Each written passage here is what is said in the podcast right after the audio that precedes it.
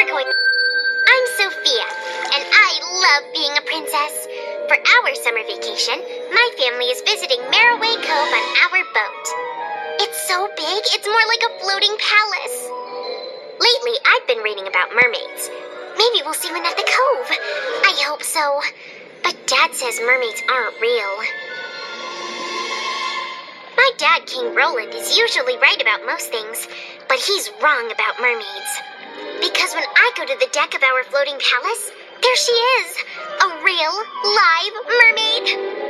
Help! Oh no! She's tangled in a net! Let me help you, I say. I pull her onto the boat and untangle her. Thank you. She says. Her name is Oona. She's really nice. But then she says she has to go. We're not supposed to spend time above the water. She explains. But when Oona gets in the water, she can't swim. Her fin is hurt. As I slide into the sea to help her, my amulet glows, and I turn into a mermaid. I can't believe it, and neither can Oona. How did you do that? Oona asks. I tell her about my magical amulet. Oona has a comb that's enchanted too. I'm not sure what its powers are, says Oona. But Mom says she'll tell me when I'm older. Help Oona swim toward her home in the cove. We swim past a kelp forest, a cool sunken ship, and hundreds of beautiful fish. When we get near Oona's home, I meet her friend, Sven the seahorse, and her big sister, Cora. They use moon kelp to heal Oona's tail. Suddenly, the water goes dark.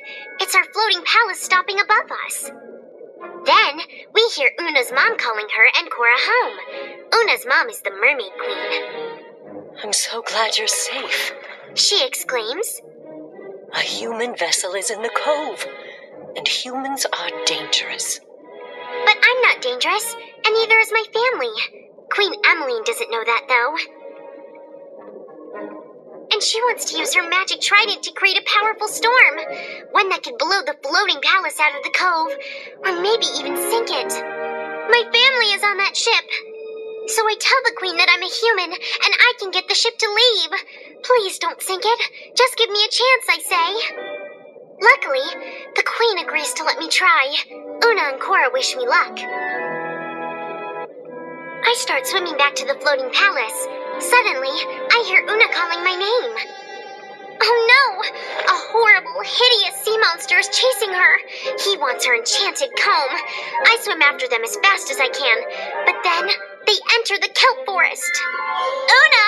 I cry. There's no answer. I rush back to tell Queen Emmaline what happened, and she tells me I have till sundown to rescue Oona.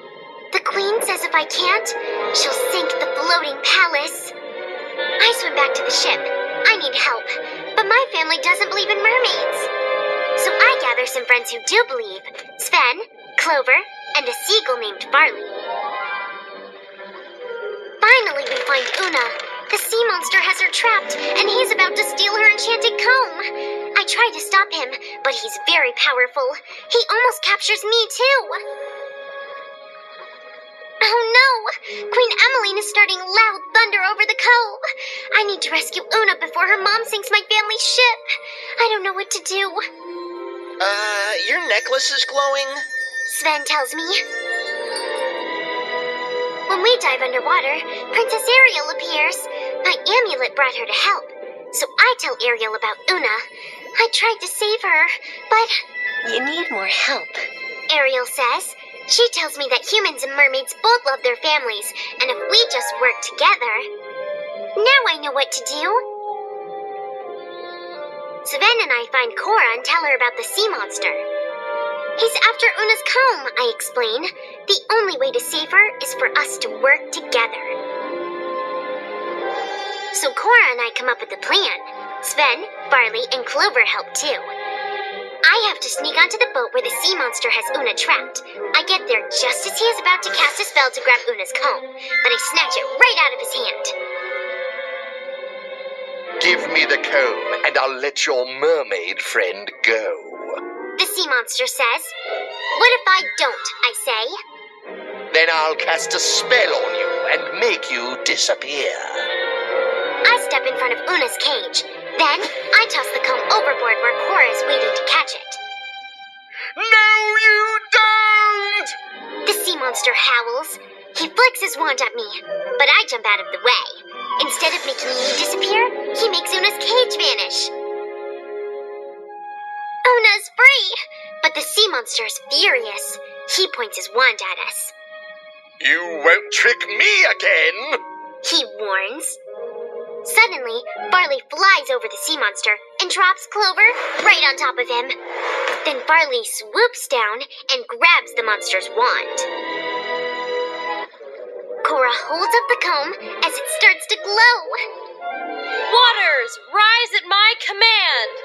She cries, then a spiral of water blasts the sea monster across the cove. We rush back to Queen Emmaline. Thank goodness you're safe. Queen cries. She raises her trident to stop the storm. Phew!